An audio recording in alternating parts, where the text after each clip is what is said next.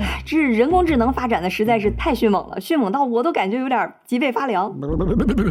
这 ChatGPT 刚成了全球大爆款，你本来以为这就是个小高潮了吧？嘿，这生成式 AI 的发展哈，就好像天马流星拳一样，噼里啪啦往你脸上砸。我上一期聊 ChatGPT 那视频发了还不到俩月呢，这 AI 市场就发生了一个天翻地覆的变化。你可见小林视频的影响力是不是还嗯？三月十四日，谷歌发布大语言模型接口 PaLM API，但仅仅一天后，三月十五号，OpenAI 就发布了 ChatGPT 的升级版 GPT 四。紧接着，微软就宣布要把 GPT 四融入到它的办公全家桶里。而就在一天之后，三月十六号，百度又发布了文心一言，打响了国内大语言模型发布的第一枪。同一天，图片生成公司 Midjourney 发布了第五版，那图像逼真的程度哈，真的是非常逼真。之后啊，什么华为、阿里、三六零、商汤也都纷纷发布了自己的大语言模型。更关键的是啊，现在大家推出的已经不光是这些底层的基础大模型，而是开始逐渐把这些模型都加入到应用里边来。这个咱们一会儿再细聊。这种可怕的发展速度哈，真的是让人又兴奋还有点担忧。马斯克早在二零一八年就放话了，记住我的话哈，AI 比核武器还要可怕的多。Mark my words, AI is far more dangerous than nukes。就他。具体的问题哈，我们在今天视频最后会讲。不管怎么说吧，就你看它现在的发展趋势已经势不可挡，所以我感觉非常有必要再出一期人工智能的视频，就帮助大家，其实也是帮助我自己哈，更新一下这两个月内人工智能领域发生的这些变化，也顺便聊聊它背后潜在可能一些风险，咱可不能掉队了，你说是吧？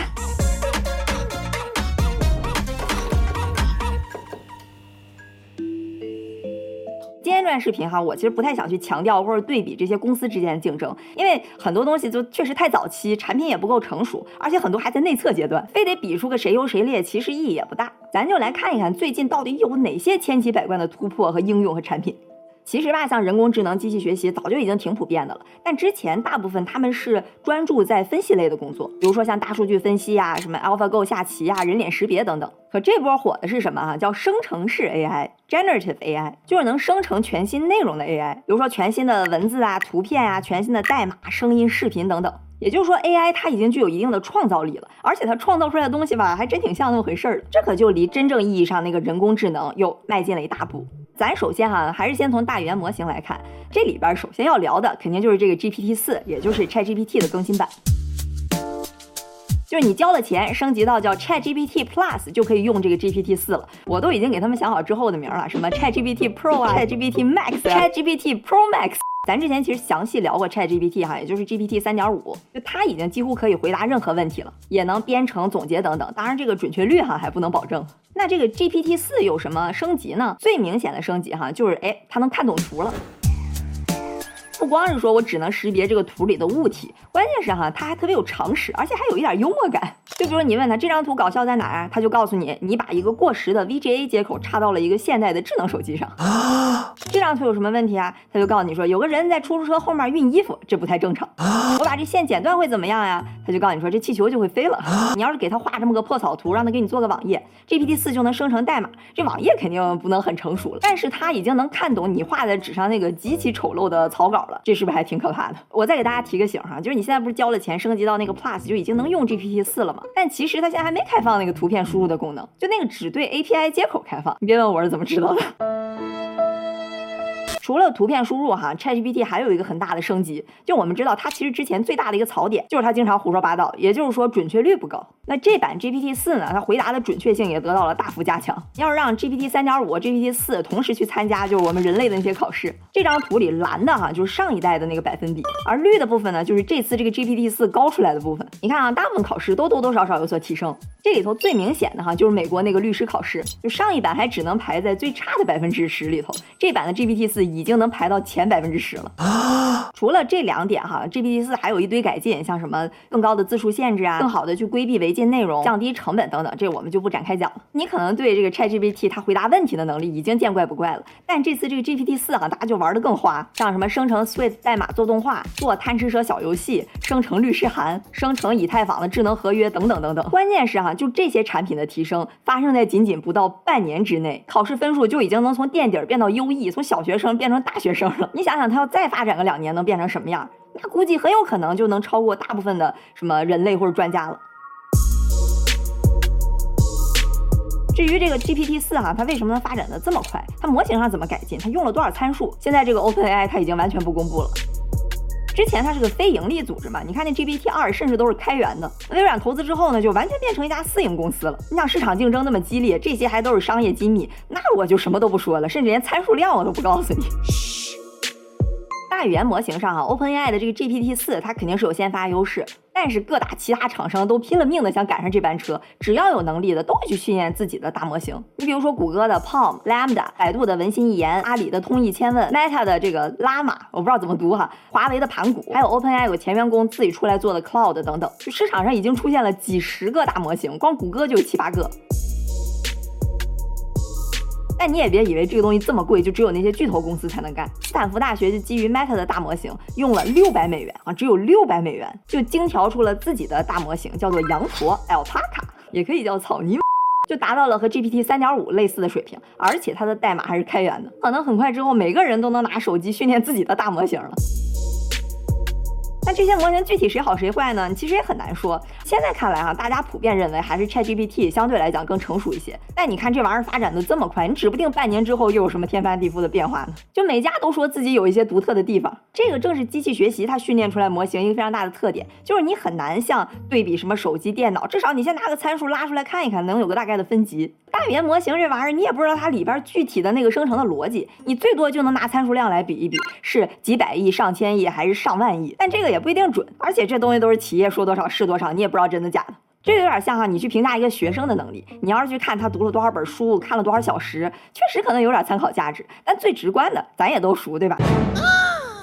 大语言模型也一样，你还是得通过自己搁那测试来判断它厉不厉害。所以呢，我就也简单试了几个我能拿到 Access 的模型哈。为了方便大家阅读呢，我就都用中文跟他对话了。大家可以暂停看一下，感兴趣的话。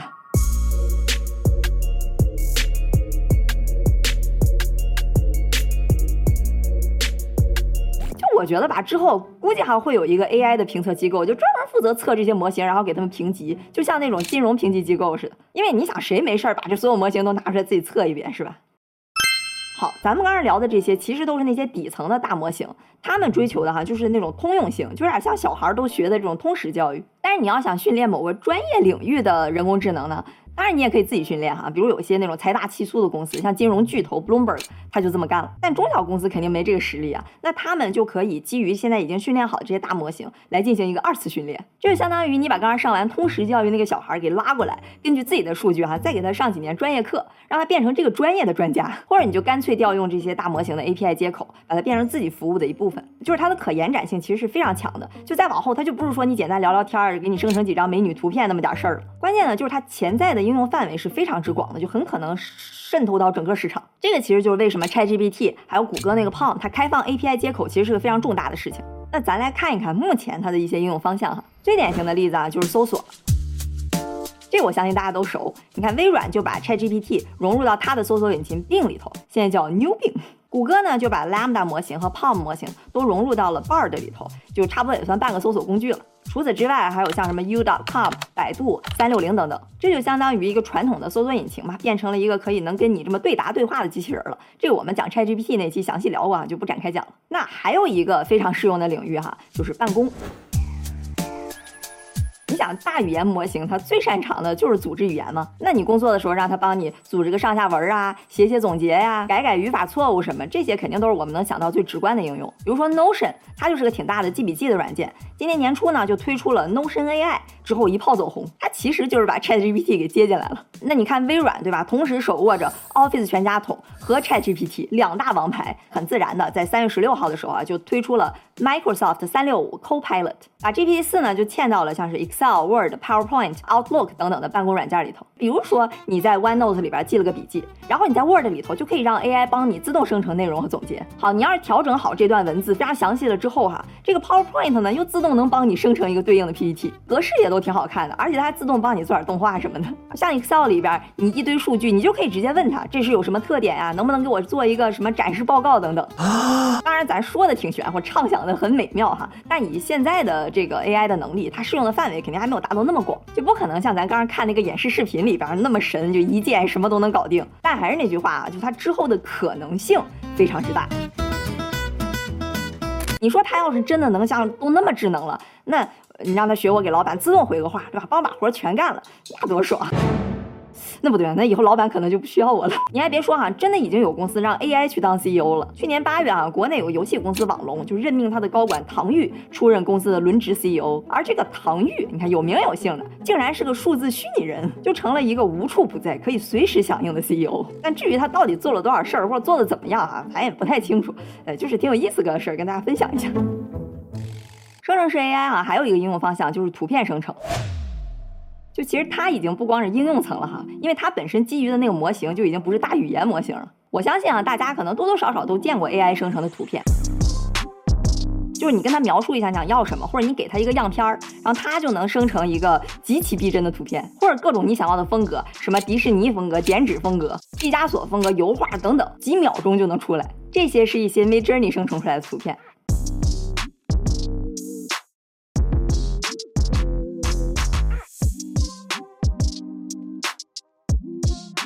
我不知道你看的是什么感觉哈，反正我第一次看的时候还真挺震惊的。现在目前比较主流的哈，除了 Midjourney，还有 OpenAI 的 Dolly 2、Stable Diffusion 等等。而我们知道图形处理界的王者是谁呢？对，就是美图啊，不对不对，是 Photoshop。Adobe 也推出了自己家的图像生成模型，叫 Firefly。它就是把图像生成跟图像处理在一结合，哎。那你想象空间就大很多了。比如说，你把这图片给我变成冬天的，哎，你看就好了，还是个下雪的动态场景。哎，这个灯塔我不喜欢，你给我换个样，给这个手表表带换个材质，再给这个手表让它动起来。比如这片草地加上条小河等等吧。你看这些效果哈，不是说我们原来完全做不到，但你就给一个非常专业的人士也得搞一阵子，那 AI 一下就给你搞定了。除了图片生成哈，当然还有视频生成的 AI。就比如说有个叫 Runway 的，你给它几个字儿或者给它一张图，它就能自动给你生成一段视频。然，这个明显哈没有咱们刚刚看图片那么成熟。再比如说音乐创作，我就可以根据我想要的什么风格呀、速度啊、key 呀来创作我想要的音乐。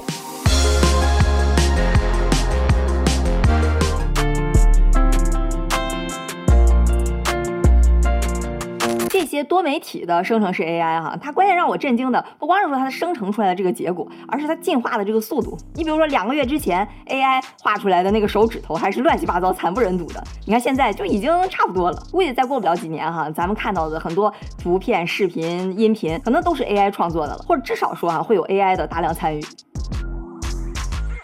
好，还有一个应用方向哈，就是金融。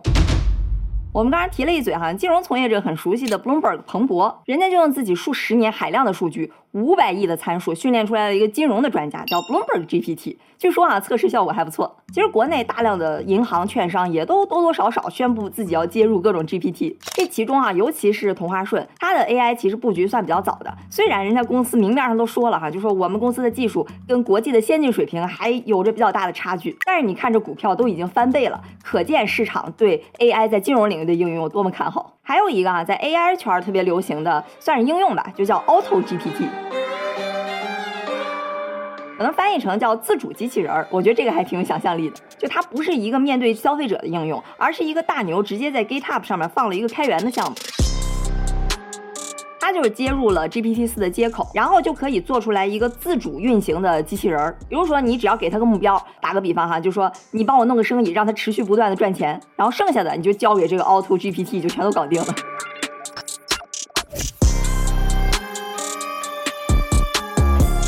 是不是听着有点太神奇了？那它的原理是什么呢？它不是像 Chat GPT 这种直接给你个答案，因为我们知道很多情况下 GPT 说它也不靠谱。它其实基本上哈就是给这个 GPT 四接上了编程能力、搜索能力、长期记忆能力等等。你就只需要给它一个目标，然后呢，它就自己问自己问题，说应该怎么做，然后去执行。有什么不懂的或者需要做调研呢，它就自己上网上去搜，然后呢，就通过不断自己给自己提问和优化中间的环节，来尽可能的实现你的目标。当然，我也就只能说个这么皮毛。